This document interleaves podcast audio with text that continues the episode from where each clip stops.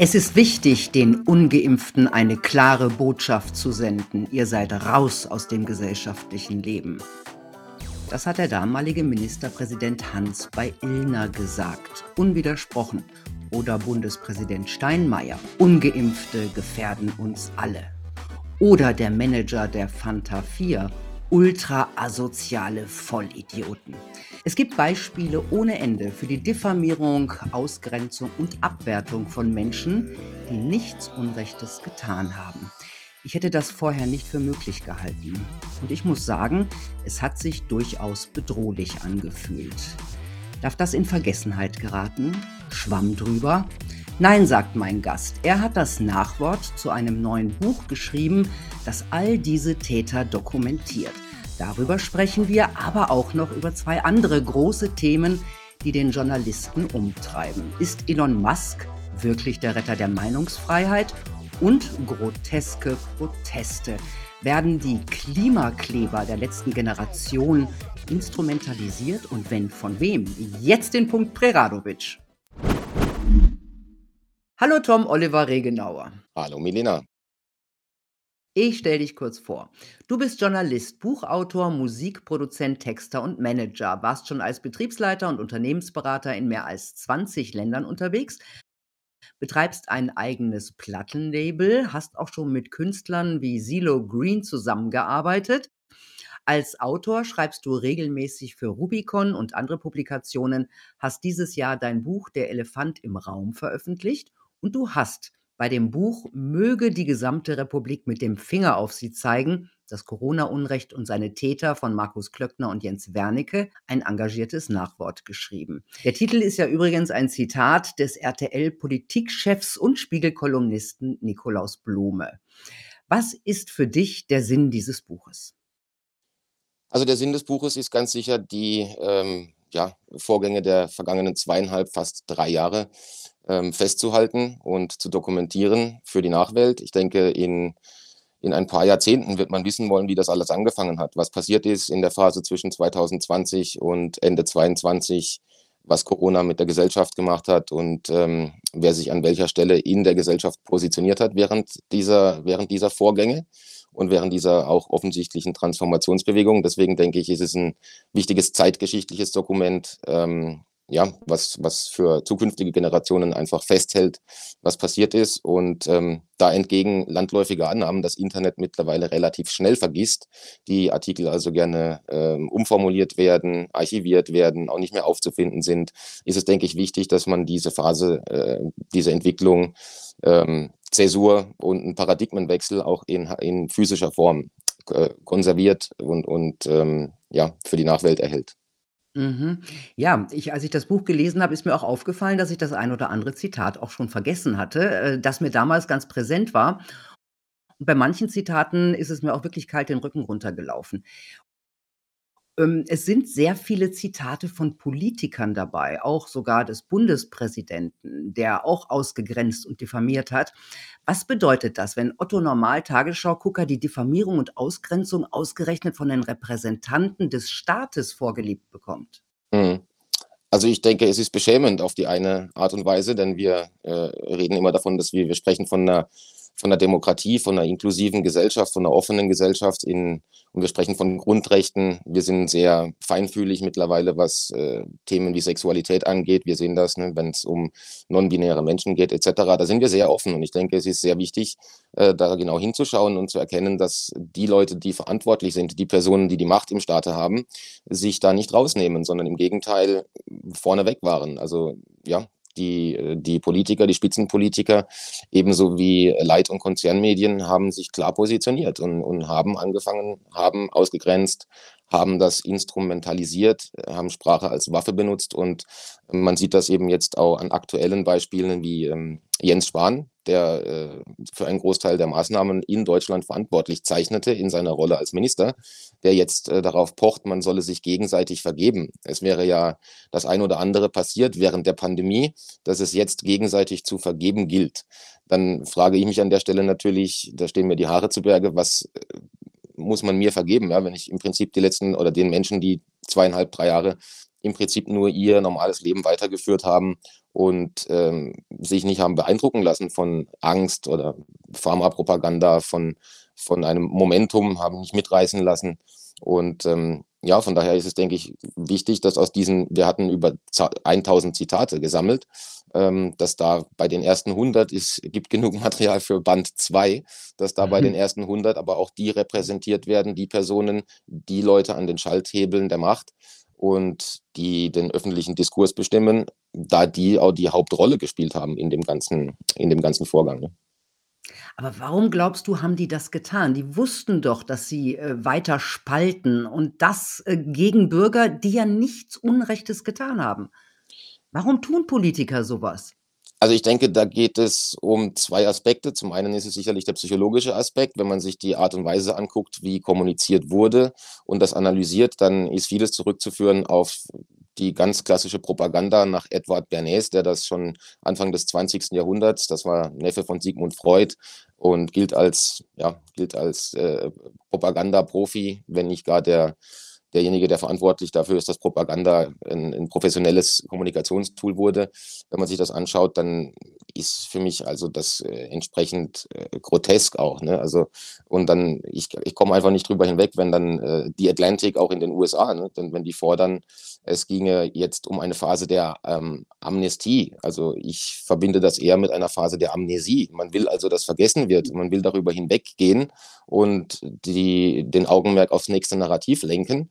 Ähm, man müsste den Menschen aber im Prinzip ihre, ihre Taten, ihre, ihre Aussagen vor Augen halten, jetzt das aufarbeiten und die Personen, die dann zu Recht wegen Volksverhetzung in dem Buch angeklagt werden müssten, da gibt es mehrere Beispiele. Äh, zuvorderst das äh, Zitat auf dem Cover von Nikolaus Blome. Ähm, da, da müsste man natürlich das wirklich aufarbeiten und sich genau anschauen, analysieren und nicht versuchen, jetzt darüber hinwegzugehen und eine Amnestie zu fordern äh, für die Pandemie. Ja, vor allem, es hat sich ja auch noch niemand entschuldigt. Das, das ja, darf man ja das, gar nicht vergessen. Das darüber hinaus. Und deswegen ist die Frage ist dann relativ schwierig zu beantworten. Da kann man weit ausholen, um was es da geht. Aber im Prinzip sieht man, dass es nie um Gesundheit ging.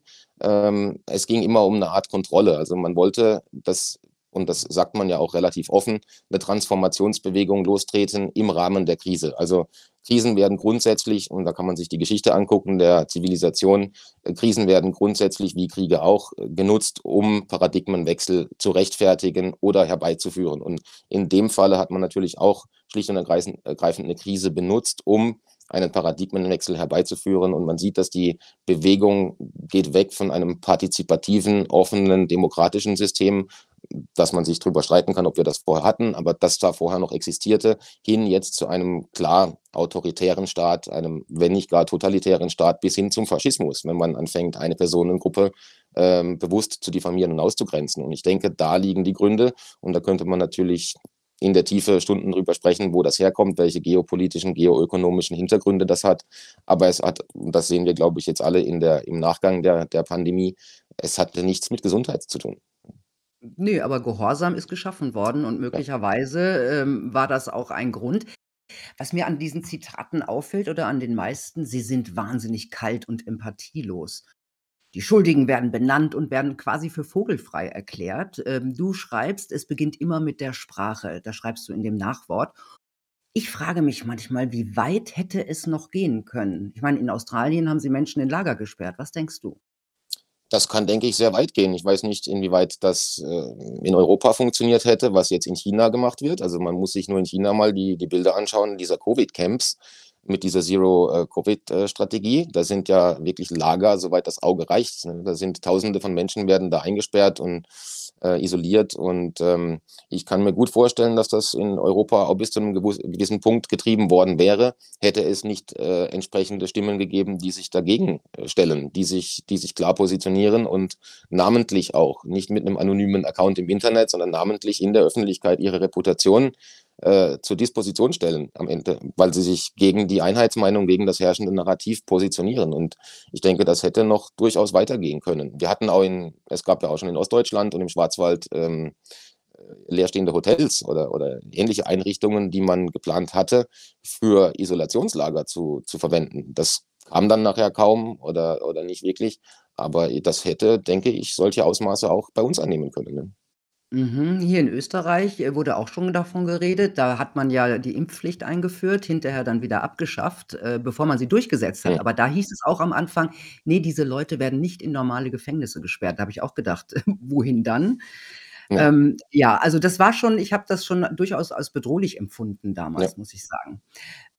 Ähm, die Frage ist auch, äh, ist Deutschland da besonders, ähm, anfällig? Im Buch geht es ja ganz kurz um die, äh, typisch deutsche Mentalität. Da steht, ähm: „Da genügt es nicht, wenn 99 % eine Maske tragen, es müssen 100 sein.“ Du lebst in der Schweiz seit Jahren.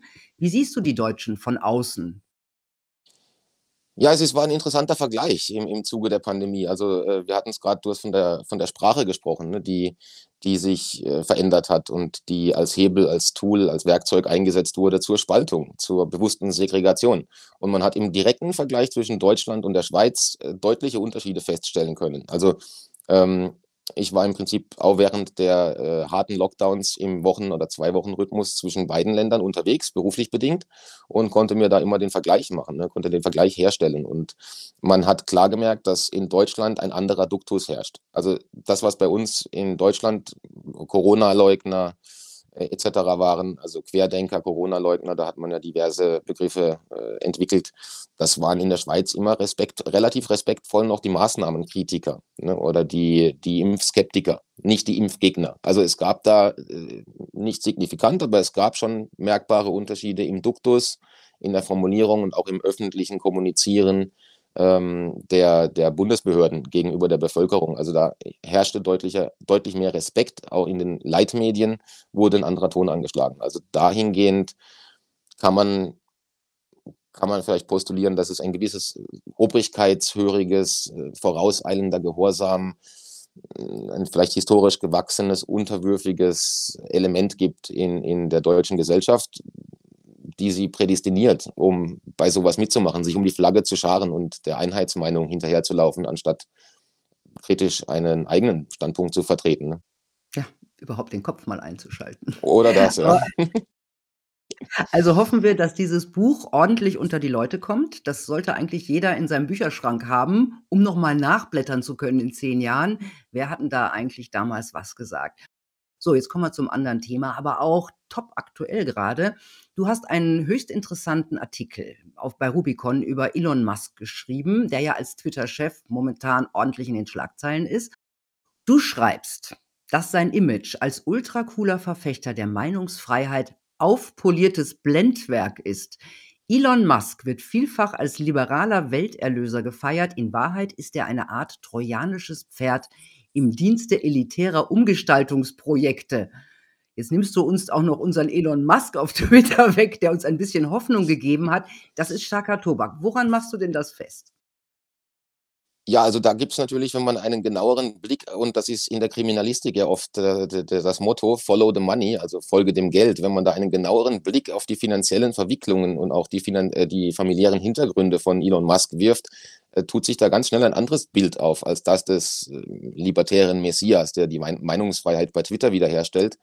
Ähm, denn also zum einen hat er, äh, das das meistes Vermögen, das er besitzt, die das meiste Geld hat er verdient mit Regierungs ähm, Verträgen. Also, im Prinzip, wenn man sich SpaceX anschaut, das ist der verlängerte Arm der NASA. Und die NASA ist, äh, entgegen, äh, auch der landläuni land landläufigen Annahme keine wir äh, wir Star Trek, äh, wir wir entdecken neue Weiten im Weltraum. Es ist zu 80 % Militärforschung. Also die die die NASA wendet 80 % ihres Budgets auf für militärische Forschung und militärische Projekte.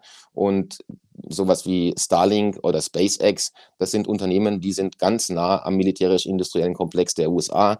Äh, in dem Link in dem betreffenden Artikel sind ja die entsprechenden Quellen auch von Washington Times, New York Times, die darüber berichten, wie viele Verträge Elon Musk, SpaceX und Starlink mit dem Pentagon haben. Also, das ist eine Nähe, äh, zur Regierung, die kann man nicht von der Hand weisen.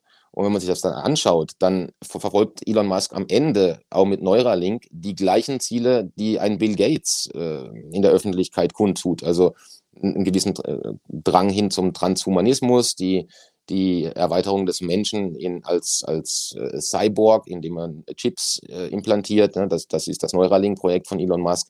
Auf der anderen Seite Starlink, diese Satellitentechnologie, die jetzt in der Ukraine zum Einsatz kommt, das ist auch kein ziviles Projekt an sich. Natürlich wird das ähm, von Elon Musk beworben mit der Tatsache, ich bringe das Internet auch in das letzte Dorf im Himalaya und, und jeder hat dann freien Zugang zum Internet. Tatsächlich ist aber ein Rüstungsprojekt mit entsprechenden Patenten äh, von der DARPA und das ist halt die äh, Defense Advanced Research und im Prinzip der Forschungszweig des Pentagon. Und ähm, für die NASA macht er, diese macht er die Satellitentransporte ins All, ähm, die vorher von der staatlichen Raumfahrtbehörde gemacht wurden. Die macht jetzt SpaceX. Also der schießt äh, hochbrisante CIA-Satelliten ins All, Überwachungstechnologie. Und von daher ist die Behauptung, Elon Musk sei der Verfechter des Libertarismus und, und, und äh, würde uns da irgendwie die Meinungsfreiheit wiederbringen, ist, ist naiv wenn man sich die Fakten mhm. anschaut.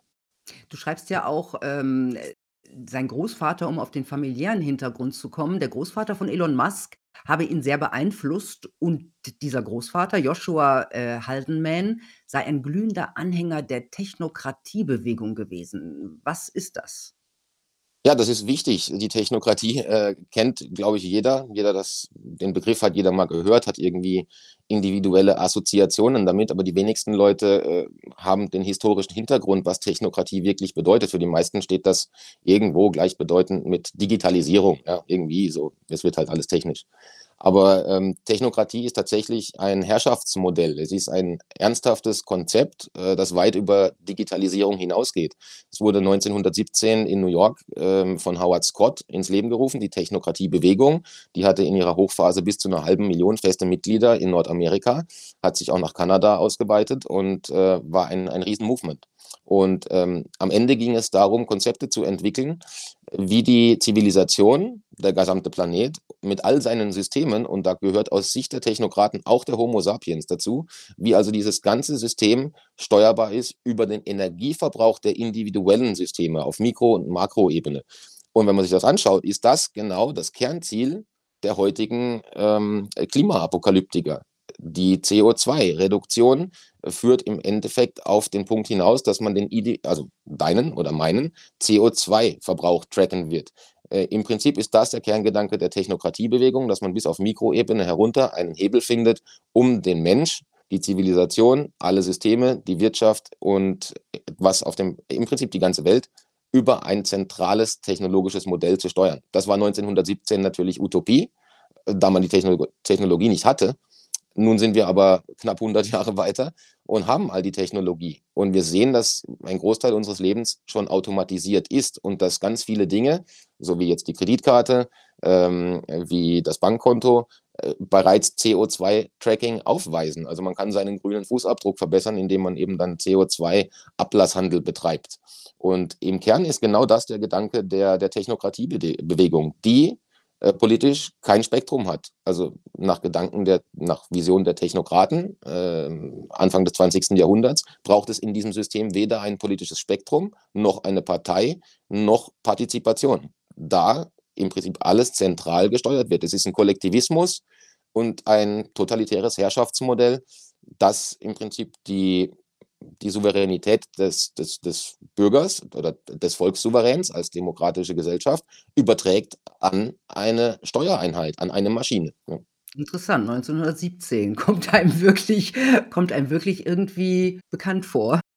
Ja, und es, aus den, ist auch, es, der letzten Zeit. Es ist auch interessant, weil die Technokratiebewegung ähm, hatte Büros in der Columbia University genau neben den ersten Büros von IBM. Die haben also zusammengearbeitet am Anfang und haben sich da wahrscheinlich auch ideenmäßig ja, so befruchtet. Und ähm, die Technokratiebewegung ebbte dann irgendwann ab, offiziell. Bis heute gibt es aber noch die Technocracy Inc. Es gab aber damals Zeitschriften, The Technocrat, es gab eine kanadische Organisation und Elon Musks Vater war zuerst in Amerika Chefwissenschaftler, Chefforscher der Technokratiebewegung USA und später der Gesamtleiter der Technokratiebewegung in Kanada. Sprich, es gibt eine klare Vision in der Familie Musk und sein Großvater hatte da massiven Einfluss auf ihn. Ähm, es gibt da eine klare Vision, dass die Welt eben nicht vom Homo sapiens, von einer freien Gesellschaft, von einer Demokratie zu steuern ist, sondern von einem intelligenteren, einem übergeordneten Mechanismus. Und das aber, ist im Prinzip der Kerngedanke der Technokraten. Aber wie kommst du darauf, dass Elon genauso tickt wie sein Vater und sein Großvater? Man kann in dem Artikel nochmal nachlesen, die verschiedenen Zitate. Ne? Also ähm, es heißt ja dann immer, Elon Musk wäre gegen sowas wie oder würde das CO2-Tracking oder die, äh, die Dinge nicht unterstützen, die da, äh, die da ventiliert werden. Aber eben, wie in dem Artikel aufgeführt, er spricht sich aus für CO2-Tracking auf Mikroebene, möchte also auch den individuellen einzelnen Menschen kontrollieren über seinen im Prinzip Energieverbrauch beziehungsweise den Ausstoß von CO2. Und damit äh, verfolgt er eins zu eins die Linie, die sein Großvater verfolgt hat und die Linie, die Howard Scott im Gründungspamphlet der Technokraten festgehalten hat, als das, als die Doktrin für eine äh, funktionierende Welt der Zukunft. Mhm. Erstaunlich für mich war, in deinem Artikel hast du einen Tweet von äh, Musk äh, zitiert zur US-unterstützten Abwahl von Evo Morales in Bolivien. Mhm. Da schreibt, äh, weil die Bolivianer sich so ein bisschen beschwert hatten ne, über die USA. Zu Recht. Und da, und da schreibt äh, Elon Musk, also übersetzt, wir stürzen wen auch immer wir wollen, find dich damit ab. Also, das ist schon krass. Ja, ja. Und, und an dem ich meine, er hat nicht viele dieser, dieser klaren Positionen und er vermeidet das, denke ich, auch, damit das Image nicht beschädigt wird. Aber an dem, an diesem Satz, an dieser Formulierung erkennt man ja, dass da ein, ein Selbstverständnis, äh, ein imperialistisches Selbstverständnis auf Seiten der US-Hegemonie herrscht, das auch Musk transportiert. Ne, also wenn er der Meinung ist, äh, dass man Regimewechsel Putsch, äh, irgendwelche Geheimoperationen in allen Ländern machen kann, die die, die USA für, für demokratisierungsfähig oder würdig halten, dann äh, spricht das nicht für einen sehr äh, humanistischen Ansatz des Herrn Musk. Mhm, in deinem, aus deinem Artikel entnehme ich auch, dass du glaubst, dass er aufgebaut wurde. Das ist nicht ein Selfmade Man, sondern dass er aufgebaut wurde. Von wem und für was jetzt genau? Für diese Transformation? Man kann natürlich nie sagen, dass das am Anfang der Plan war, ne? dass er dann äh, expo an exponierter Stelle jetzt in, im, im Heute, im Jetzt ist. Ähm, was sich aber zurückverfolgen lässt, ist in die Anfangstage. Ne? Also dann ähm, äh, sprich PayPal. Er hatte eine kleine andere Firma.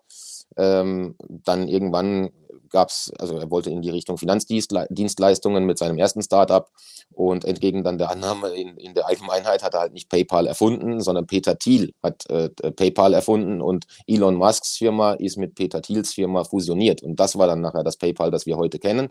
Und mhm. zum einen ist es sehr schwierig, in den Bankensektor zu kommen. Das ist ein hochreguliertes Geschäft. Niemand, wie du und ich, macht morgen eine Bank-App und hat damit Erfolg. Da muss man A schon entsprechende Kontakte haben, um in diesen regulierten Markt zu kommen und da auch zu reüssieren. Und die hatte Peter Thiel. Denn er hatte schon relativ früh, war der erste Geldgeber, der erste größere Geldgeber von Facebook, seit Gründung von Facebook über 20 Jahre auch Mark Zuckerbergs engster Berater. Ähm, äh, Peter Thiel ist äh, bekannt, kann man auch im Internet nachrecherchieren. Das steht sogar bei Wikipedia. Seine Verbindungen äh, in den militärisch-industriellen Komplex zu CIA, zu Geheimdiensten in den USA. Und ähm, er ist heute der Chef von Palantir. Das ist die Firma, die äh, Edward Snowden äh, beschuldigt, den, den weltweiten Datencloud zu betreiben. Ne? Das war der große Datenskandal. Da ist Palantir, Palantir ganz vorne weg. Da ist der ist der CEO. Und er war über lange Jahre Elon Musks engster Partner im, im in, in dem Bereich, wo, wo Elon Musk bekannt wurde. Und obwohl es tausende äh, interessantere Unternehmer zu der Zeit im Silicon Valley gab, war Musk schon ganz früh auf CNN und es gab dann, äh, oder CBS, äh, gab es ein kurzes, eigentlich inhaltsfreies äh, Porträt von Elon Musk, der zu dem Zeitpunkt noch nicht wirklich viel Erfolg hatte. Also hatte damals schon jemand Aufmerksamkeit auf ihn gelenkt als Person. Und das hat sich dann in der Zeit fortgesetzt und ging so weit, äh, dass man heute sagt, ja, Elon Musk ist irgendwie so wie dieser Iron Man, wie dieser Tony Stark aus diesem, aus diesem tollen Hollywood-Film.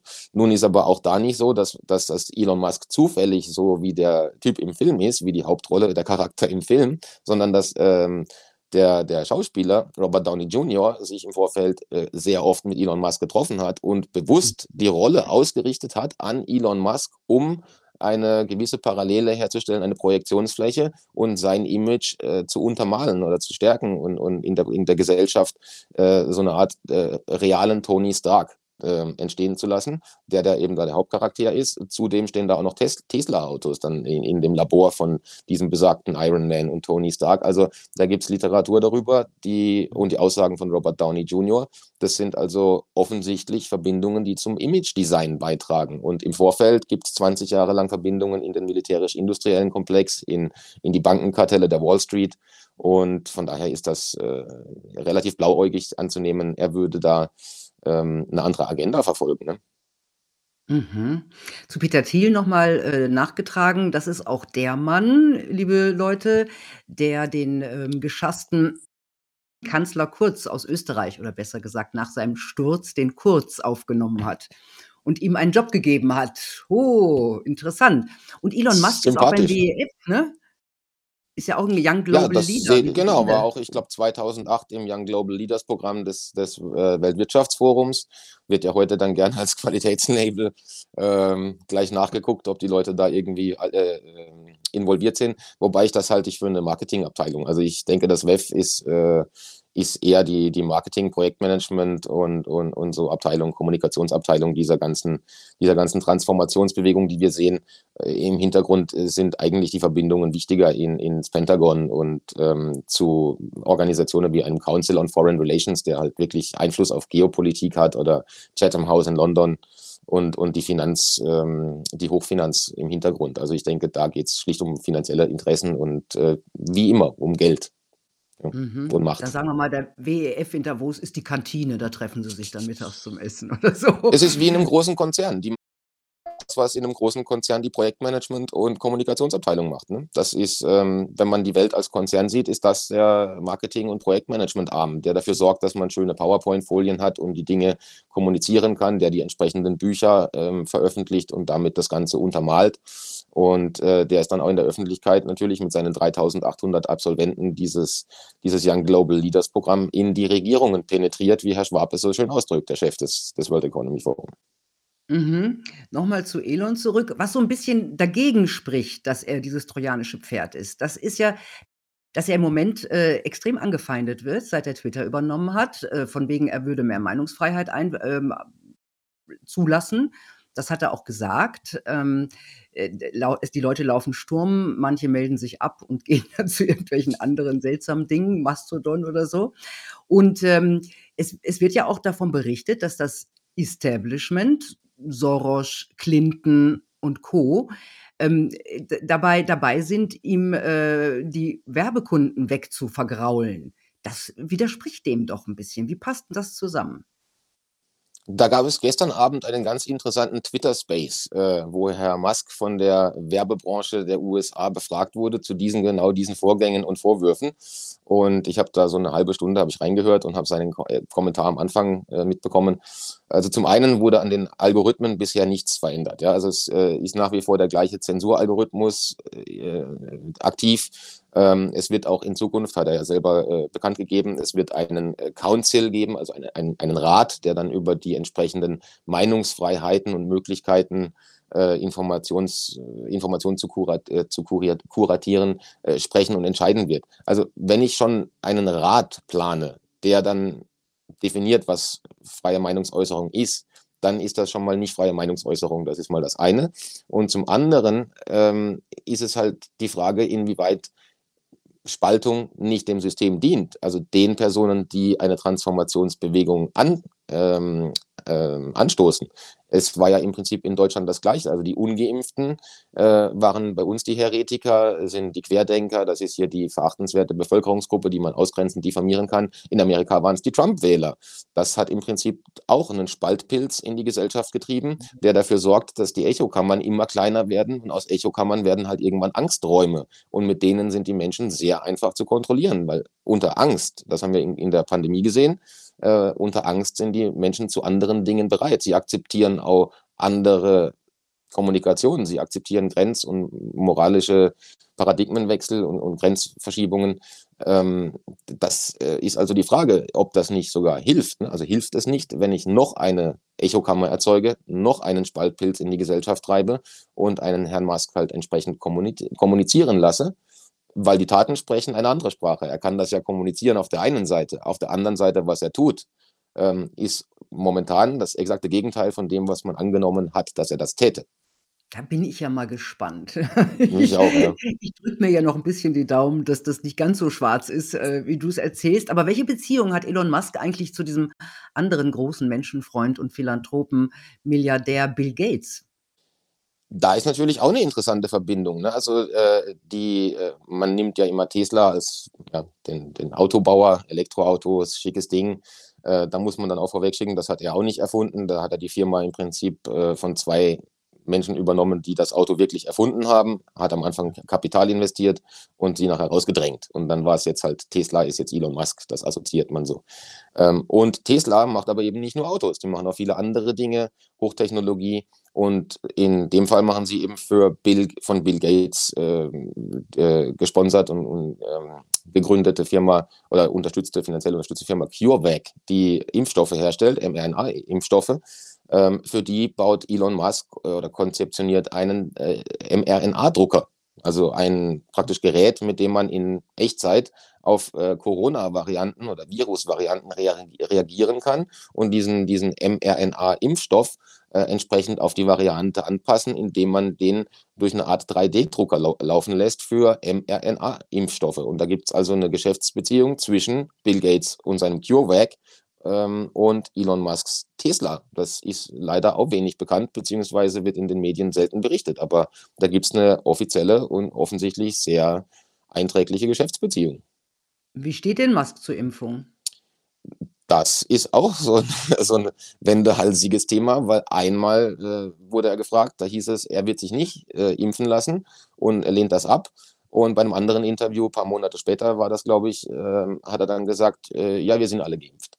Also, oder er ist geimpft. Also, ich, seit ich eben diese Widersprüche immer höre und lese und die Handlung meistens das Gegenteil ist von dem, was er vorher verspricht, habe ich da meine ernsthaften Zweifel an praktisch allen seinen Aussagen. Mhm. Ich habe bei Musk immer das Gefühl, er ist so eine Art Grenzgänger, ähm, der heute noch nicht weiß, was er morgen denkt. Ähm, ist das ist er so ein Charakter oder ist das alles Kalkül, sagst du? Ich kenne ihn ja nicht persönlich, da maße ich mir kein Mhm. kein kein Bild an, ne, oder keine Meinung in dem Sinne. Ich kann nur, ähm, Indizien nehmen und kann daraus eine Schlussfolgerung ziehen, so wie man das in einem Indizienprozess machen würde. Und in dem Falle sprechen jetzt mal alle Indizien gegen Elon Musk und seinen Humanismus und seine seine Menschenfreundlichkeit, für mich zumindest, und für seine hehren libertären Ziele. Ähm, inwieweit das dann ernst gemeint ist, wenn er bei Joe Rogan dann auch kieft ne, und, und Gras raucht und irgendwie so, so cool rüberkommt. Es kann ja sein, dass er, dass er äh, durchaus ein lockerer Typ ist als Bill Gates, wirkt auch, also wirkt auch sicherlich sympathischer als George Soros. Ähm, hm aber es sprechen am Ende die Handlungen. Ja, es hilft mir auch nichts, wenn ein Herr Spahn jetzt äh, plötzlich oder ein Herr Söder äh, jetzt plötzlich auf der Seite der äh, Skeptiker ist und sagt, Masken bringen nichts und äh, Impfpflicht, Impfpflicht ist auch schlecht, äh, wenn er vor zwei Jahren noch genau das Gegenteil erzählt hat. Ne? Also die, die Fahne dreht sich je nach Windrichtung und das denke ich ist bei Musk eigentlich auch mhm. Äh, Thema. Die machen einfach eine geschickte Öffentlichkeitsarbeit und ich denke, das meiste ist da relativ genau geplant. Dann machen wir an Elon Musk mal ein Häkchen dran. Oh, kleiner Karlauer. Und noch ein anderes Thema ist ja äh, momentan in aller Munde. Das sind ja die Klima Klimakleber von der letzten ja, Generation. Ich denke immer so ein bisschen, das ist auch so ein, äh, so ein Nebel, äh, Nebel, wie sagt Nebelbombe? Nebelkerze. Nee. Nebelkerze. Nebelkerze. Genau. Lenkt wunderbar ja, ja. ab.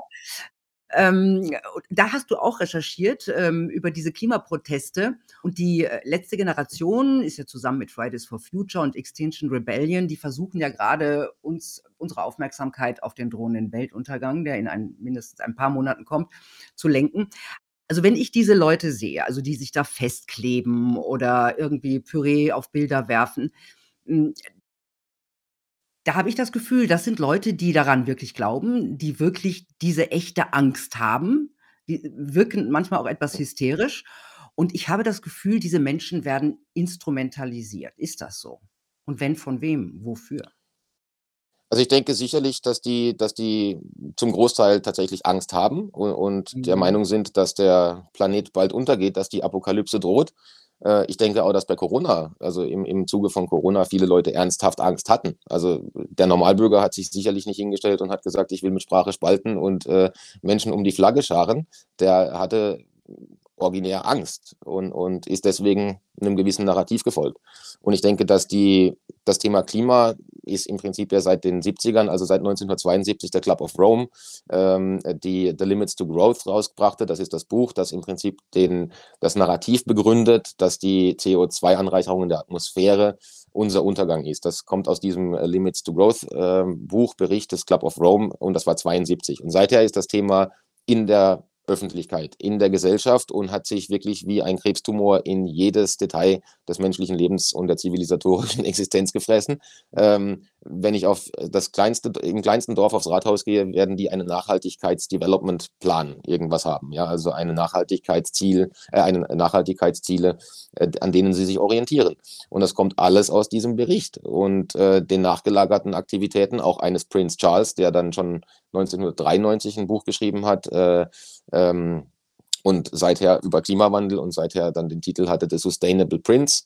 Ähm, und dann gab es auch ein Buch über ihn mit dem Titel, The Sustainable Prince, weil im Prinzip die, die Gruppe, die dieses Klimanarrativ in die Welt gebracht hat, das sind ähm, die Kreise eben des äh, Club of Rome. Und der Club of Rome sitzt halt in Winterthur in der Schweiz und ist gar keine italienische Organisation. Wurde gegründet von, John D., äh, von ähm, David Rockefeller, einem Oligarchen mit sehr viel Geld und entsprechenden Interessen an Social Engineering, an Monopolismus, an Imperialismus, Globalismus, gibt dann seine eigenen Biografie ja zu. Und ähm, man sieht, dass sich das über so lange Zeit in der Gesellschaft äh, manifestiert hat, dass es das Thema Klimawandel gibt, dass, CO, dass das äh, CO2 uns bedroht, äh, dass die Leute heute, die Jugend tatsächlich Angst hat, die letzte Generation zu sein. Dabei aber leider verkennt, wer im Hintergrund das Geld gegeben hat für die, ähm, für die Implantierung oder für, die, für das Etablieren dieses Narrativs, ähm, was in der breiten Wissenschaft zu Recht ganz anders diskutiert wird. Ne? Aber bei Google finde ich halt nur 39 Sucheinträge, also 39 Seiten Sucheinträge nach 480 Links. Hört beim Thema Klimawandel, hört die Suche auf. Da ist das Internet zu Ende bei Google, obwohl unten Milliarden Ergebnisse angezeigt werden. Bei Seite 39 ist fertig. Und auf den 39 Seiten kriege ich nur EU, US, äh, NGOs, offizielle Organisationen, die mir erzählen, dass der Hockeystick, also dieser exponentielle Kurvenanstieg äh, der Temperaturerwärmung, dass das die Wahrheit ist.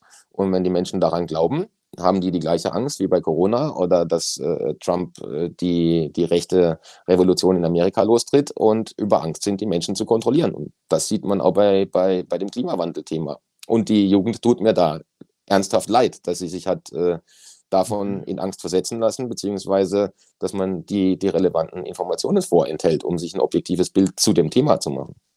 Mhm, du hast vorhin gesagt, Follow the Money. Wenn man hier Follow the Money macht, wo kommt man an? Da kommt man an äh, im Buckingham Palace, da kommt man an in, äh, bei der Rockefeller Foundation und ähm, natürlich in, in, in unseren Zeiten heute auch bei den Herren Gates und Soros ähm, man sieht auch, das kam jetzt gerade die letzten paar Tage, war das auch in, in den deutschen Nachrichten und in den Medien, dass die äh, Fridays for Future und, und Extinction Rebellen, die kriegen ja auch alle Geld von NGOs. Da fragt man sich auch immer, wie finanzieren die das, wenn die hauptberuflich äh, Protest machen? Das können ja nicht alles jetzt äh, Sozialhilfeempfänger sein, ähm, weil die Aktionen kosten Geld. Ne? Also das muss man auch bezahlen, äh, egal ob das jetzt Farbe ist oder Ausfallzeiten oder was auch immer. Und da gibt es Geldgeber hinten dran und die kann man, äh, kann man nachverfolgen.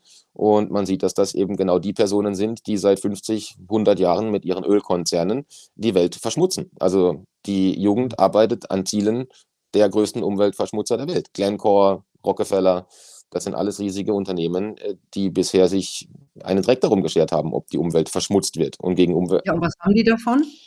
Die haben davon, dass sie am Ende äh, da kommen wir zurück zu dem Thema Technokratie, einen totalitären Herrschaftsansatz implementieren können, der es ihnen erlaubt, den Mensch über sein Smartphone und seinen individuellen CO2-Verbrauch zu steuern. Wenn also mhm. in Zukunft mein Auto nicht mehr anspringt, ähm, weil mir mein Smartphone sagt oder das Auto selbst, ich habe die Woche zu viel CO2 verbraucht, dann ist meine Individualmobilität ist passé. Und wenn ich im Supermarkt ein Steak kaufen will und hatte die Woche schon drei, wird mir das Handy irgendwann sagen, mit dem ich dann bezahlen muss auch, weil äh, das Bargeld abgeschafft werden soll. Dann sagt mir das Handy, ja, diese Woche schon zu viel Fleisch verbraucht. Das ist nicht gut wegen dem Methanausstoß der, der Rinderherden. Also das ist ein Hebel zur Kontrolle auf Mikroebene des Individuums. Und das bringt natürlich Menschen, die wie Rockefellers äh, offen in ihrer Biografie artikulieren, dass sie Globalisten sind und ein, ein neofeudales Herrschaftsmodell befürworten mit einer zentralen Weltregierung. Das sind die Worte des Herrn Rockefeller in seiner Biografie. Denen spielt das natürlich in die Hände. Also von daher mhm. ist es relativ offensichtlich. Ja, und es wird auch noch ganz profan Geld gemacht, oder? CO2-Zertifikate, das habe ich in deinem Artikel gelesen. Was genau. damit diese ganze Green Economy, ähm, die man jetzt im Prinzip immer hört, ne? also da gibt es die Net Zero Alliance, die also überall auf der Welt entstehen irgendwelche Allianzen, um äh, den CO2-Verbrauch auf Null zu drücken. Das heißt dann irgendwie schick und hat eine tolle Webseite mit entsprechenden Marketingmethoden äh, und dann wirbt man dafür die Green Economy. Nun ist aber die Green Economy der im Prinzip größte Investmentmarkt der Welt, weil wir kennen das aus den 70ern, da gab es diese Neocon-Privatisierungswelle. Wenn man da in Deutschland schaut, dann die Leute erkennen das daran, dass ihnen das örtliche Schwimmbad entweder weggenommen wurde, weil es kein Geld mehr gab, oder dass es jetzt irgendeiner privaten Investmentfirma gehört, die es jetzt macht. Aber es gehört nicht mehr der Gemeinde, damit auch nicht dem Bürger. Also man hat erst das äh, Staatsvermögen veräußert an Investmentvehikel wie BlackRock und äh, Vanguard, die großen äh, Vermögensverwalter und die dahinterstehenden ähm, äh, Finanzmogule. Und jetzt äh, im Prinzip das nächste Modell, das nächste, was man noch kapitalisieren kann, das letzte Asset, was noch nicht handelbar ist, sind die natürlichen Ressourcen, sprich Wasser, Luft, und Raum. Also das wird im, das ist im Prinzip der Zweck der Green Economy. Und außerdem, wenn natürlich ich eine, eine Ölplattform, also wenn ich à la Rockefeller, wenn ich in der Ölindustrie bin und versaue die Umwelt mit meinen Abgasen, ist natürlich praktisch, wenn ich mir einfach für Geld ähm, CO2-Zertifikate kaufen kann, damit meine Bilanz, meine Ökobilanz reinwasche, an meiner Plattform aber nichts ändern muss oder an meinem System. Im Prinzip kann ich genauso weitermachen wie vorher. Ich muss nur vielleicht den Preis ein bisschen anheben und einpreisen, dass ich jetzt mehr CO2-Zertifikate kaufen muss. Also denen wird das nicht wehtun. Die werden genauso weitermachen wie bisher. Aber du und ich haben in Zukunft ein mhm. Problem, wenn wir mit dem Auto in Urlaub fahren wollen, wenn wir irgendwo hinfliegen wollen oder Fleisch kaufen, weil das wird in äh, relativ absehbarer Zeit äh, zentral ähm, verwaltet werden. Und das CO2-Tracking ist die Fußfessel der Zukunft. Mhm. Äh, moderner Ablasshandel, ne? das ist dieser ja. Handel mit den CO2-Zertifikaten genau. und kein Luther weit und breit. Ähm, jetzt hat das Ganze, also in, sagen wir mal, in dieser Neuzeit angefangen, ähm, also die großen Proteste mit Greta, einer kleinen Schwedin, ähm, die, die freitags nicht zur Schule gegangen ist. War das auch, war das orchestriert oder war das echt? Ist immer schwierig. Wie gesagt, es gibt Indizien. Also Greta Thunberg, äh, Thunberg, wie sie heißt, äh, saß plötzlich irgendwann alleine vor irgendeinem Gebäude und hat einen Klimaprotest angefangen. Das äh, wäre wahrscheinlich niemandem aufgefallen und das hätte auch keine Wellen geschlagen. Wenn nicht zufällig an diesem Tag ein äh, bekannter Reporter aus Amerika dort gewesen wäre und sie dabei gefilmt hätte, entsprechende Bilder gemacht und das Ganze dann medial ausgeschlachtet hätte.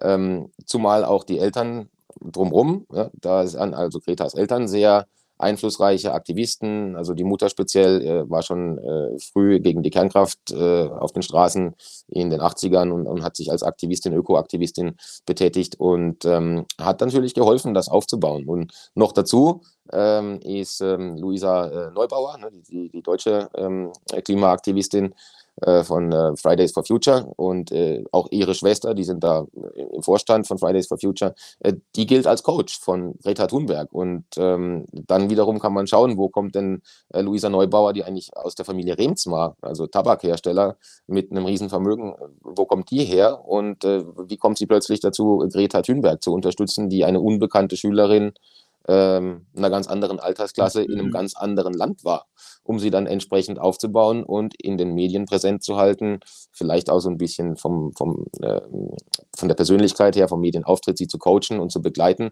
Und man sieht die ja ständig zusammen. Also das äh, ist auch so eine Verbindung, die den Leuten offensichtlich ähm, nicht gleich auffällt, aber die da ist. Und das ist auch eine finanzielle Verbindung in oligarchische Kreise am Ende.